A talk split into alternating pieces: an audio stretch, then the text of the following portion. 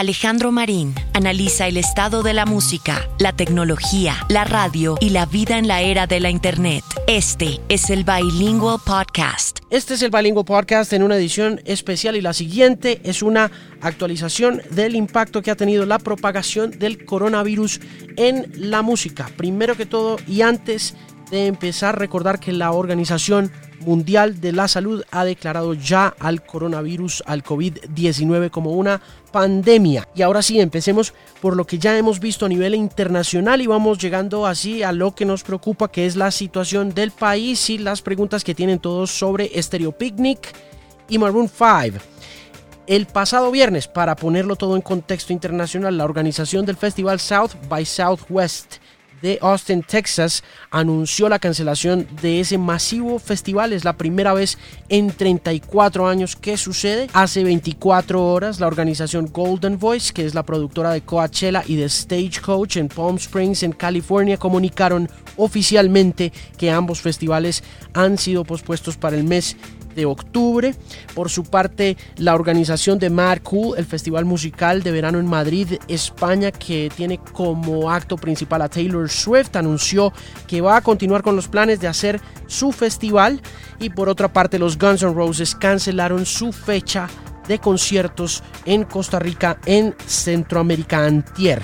La banda de Seattle, Pearl Jam, anunció también el aplazamiento de la gira de promoción de su nuevo álbum Gigaton en un post de Facebook. El dúo británico de electrónica Disclosure ha cancelado sus fechas en Los Ángeles, en California y en Colombia. La organización OCESA emitió un comunicado en el que reafirma sus intenciones de llevar a cabo el concierto de Maroon 5 este sábado 14 en la capital de la República.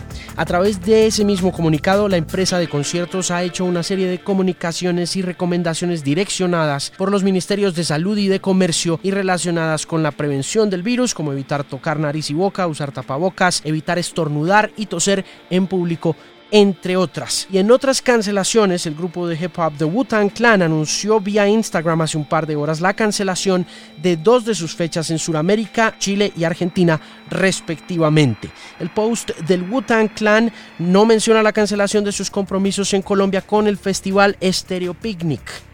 Por su parte, y sobre los rumores de cancelación del FEP, los organizadores del festival hablaron con este podcast y afirmaron que se rigen por comunicaciones oficiales y que hasta el momento no han sido notificados de ninguna cancelación. Estamos trabajando por sacar todo adelante, hay mucho trabajo y aseguraron también que nos estarían contando al respecto si algo cambia en las próximas horas.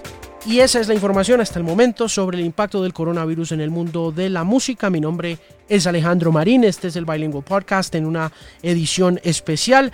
Recuerde suscribirse en Apple Podcast, buscarme en Spotify como Alejandro Marín, donde también va a encontrar en mi perfil mis playlists curadas semanalmente para usted.